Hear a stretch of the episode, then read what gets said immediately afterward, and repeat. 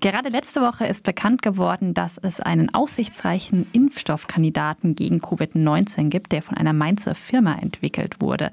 Mehrere Staaten, darunter Deutschland, die USA und Großbritannien, haben bereits Impfdosen vorbestellt, und zwar in Millionenanzahl.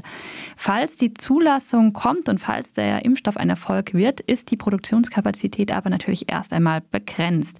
Und deshalb stellt sich die Frage, wer wird überhaupt geimpft? Anne Jung von Medico International sagt, nicht die, die es besonders nötig hätten hätten und ist jetzt am Telefon, um uns das genauer zu erklären. Guten Morgen. Schönen guten Morgen. Gesundheitsarbeiterinnen und die Bevölkerung im globalen Süden werden kaum Chancen auf schnell, eine schnelle Impfung haben, sagen Sie. Warum nicht? Das Problem ist, dass ganz plötzlich, nachdem Deutschland und auch die Europäische Union immer die globale Bedeutung des Themas Covid-19 hervorgehoben haben und auch häufig vom Menschenrecht auf Gesundheit gesprochen haben, jetzt plötzlich doch wieder eine sehr nationale Strategie wirksam wird und jedes Land offenbar sich die eigenen Impfdosen sichert, ohne dabei zu berücksichtigen, wer sie eigentlich am dringendsten benötigen würde. Eine mögliche Lösung dafür nennt sich CTAP, das ist kurz für COVID-19 Technology Access Tools. Ähm, und das wird unter anderem von Indien und Südafrika angeregt. Was genau steckt hinter dieser Abkürzung? Das ist eine Initiative, die ist ähm, im Zusammenhang auch mit der Weltgesundheitsorganisation entstanden. Und die Idee ist eigentlich ganz einfach, obwohl der Titel so kompliziert ist. Da geht es um nichts anderes, als dass alle, die gerade überall auf der Welt an einem Impfstoff forschen, das als ein Gemeingut betrachten und ihre Zwischenergebnisse und Ergebnisse, und diese Forschung ist ja auch oftmals Ergebnis äh, von dem Zuschuss von sehr viel öffentlichen Geldern, ähm, in ein Pool einspeisen, wo sich dann andere die Zwischenergebnisse raussuchen können. Das folgt eben der Idee, dass auf diese Weise möglichst ähm, alle auf dem gleichen Forschungsstand sind, was eben die Entwicklung von einem Impfstoff sehr schnell begünstigen würde und darüber hinaus auch ähm, perspektivisch gesehen Ländern, zum Beispiel im Süden, Sie haben das vorhin angesprochen, ermöglichen würde, auch äh, selber Produktionskapazitäten aufzubauen. Wie genau würde das funktionieren, dass alle auf dem gleichen Stand wären und weiterentwickeln können? Das ähm, ist sehr nachvollziehbar. Aber wo ist die Lösung darin für größere Kap äh, Produktionskapazitäten?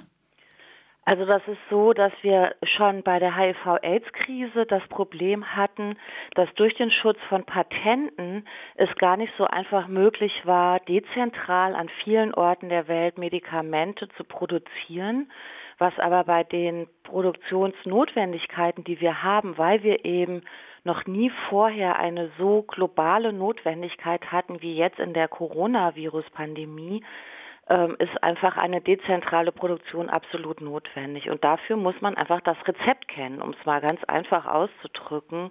Und wir beim Medico bedauern das sehr, dass weder die Bundesregierung noch andere große Industrienationen sozusagen das Problem bei der Wurzel gepackt haben und dafür gesorgt haben mit politischen Entscheidungen, dass dieser Patentschutz nicht mehr vorhanden ist, bis die Pandemie vorbei ist.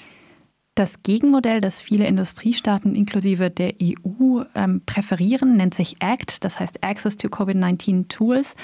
Und das sieht eine Zusammenarbeit zwischen Pharmaunternehmen, Stiftungen und Regierungen vor. Warum wäre denn CTAP aus Ihrer Sicht die bessere Lösung?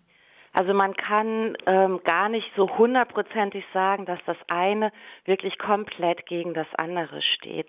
Das Problem ist nur, dass bei der Initiative, die Sie gerade angesprochen haben, wo Pharma und viele philanthropische Stiftungen wie die Geldstiftung mit an Bord sind, ein Problem bestehen bleibt, nämlich dass einfach die Abhängigkeit von gerade armen Ländern von dem guten Willen von Regierungen, von Stiftungen, von privaten Geldgebern sehr stark vorhanden ist.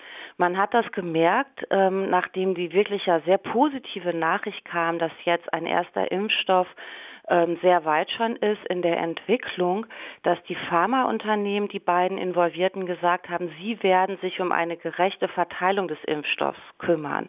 Aus unserer Sicht kann das nicht die Aufgabe sein eines Pharmaunternehmens oder von einer Stiftung, sondern das muss wirklich im Kern bei der WHO angesiedelt sein. Und das steht eigentlich gegeneinander. Dass auf der einen Seite geht es darum, eine sehr prinzipielle Lösung zu finden, die eben sehr eng was zu tun hat mit dem Recht auf Gesundheit, während das andere eben in so der Logik dieser Hilfe bleibt. Und das äh, sehen wir als ein großes Risiko an, weil natürlich darüber eben solche Prozesse, wie wir sie jetzt leider ja gerade in den letzten Tagen erlebt haben, wo gerade die reichen Länder sich Impfdosen sichern, obwohl ja bekannt ist, dass eine Pandemie sich nur eindämmen lässt, wenn es für alle vorbei ist. Das heißt also, so eine nationale Ausrichtung ist nicht nur unsolidarisch, sie ist auch epidemiologisch gesehen einfach totaler Unsinn. Diese Mainzer Firma, die jetzt den vermutlich aussichtsreichsten Impfstoffkandidaten entwickelt hat, BioNTech, hat im Laufe der Entwicklung mehrere hundert Millionen Euro von Pharmaunternehmen wie Pfizer, aber auch von der Bundesregierung unter anderem bekommen, um diesen Impfstoff zu entwickeln. Und insgesamt schätzt der Geschäftsführer, dass die Entwicklung bis zur Zulassung circa eine halbe Milliarde kosten wird. Das sind natürlich riesige Summen, die in vielen Fällen auch ohne Erfolgsaussichten in so eine Entwicklung gesteckt werden. Wie ließe sich denn Impfstoffentwicklung besser finanzieren, sodass man vielleicht eine gerechtere Verteilung erreichen könnte? Aus unserer Sicht ist es so, dass es absolut möglich wäre, ähm, mit öffentlichen Mitteln zu forschen. Es gibt ja immer diese große, äh, diesen, äh, dieses große Missverständnis zu denken, wenn die Pharmaindustrie keine Patente mehr hat, gibt es keine Forschung mehr. Und äh, viele Untersuchungen zeigen, dass das einfach gar nicht stimmt. Sie sagen es bereits, es gibt ohnehin schon sehr viele öffentliche Mittel. Und aus unserer Sicht spricht gar nichts dagegen, wenn ein Unternehmen, das zum Beispiel ein Impfstoff, ein Medikament ähm, äh, produziert, natürlich damit auch Geld verdienen darf. Aber es muss Rahmenbedingungen geben, damit Medikamente nicht zu teuer werden, damit, ähm, ähm, damit einfach klar ist, dass bei Medikamenten, die für einen Großteil der Bevölkerung einfach lebensnotwendig sind, Rahmenbedingungen geschaffen werden, dass sie für alle bezahlbar sind. Und äh, das ist im Moment auch das Problem. Äh, Sie sagen es, es gibt sehr viele öffentliche Mittel, die beispielsweise an BioNTech geflossen sind. Das ist alles richtig, weil natürlich muss man jetzt so schnell wie möglich einen Impfstoff entwickeln.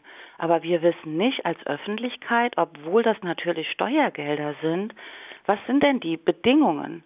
Unter äh, wie stark hat die Bundesregierung Einfluss genommen, dass dieser Impfstoff nicht zu teuer abgegeben wird? Und diese Fragen sind da ungelöst und aus unserer Sicht ist das tatsächlich auch ein Demokratiedefizit, wenn darüber nichts bekannt ist. Da hat die Öffentlichkeit auch ein Anrecht drauf, darüber informiert zu werden.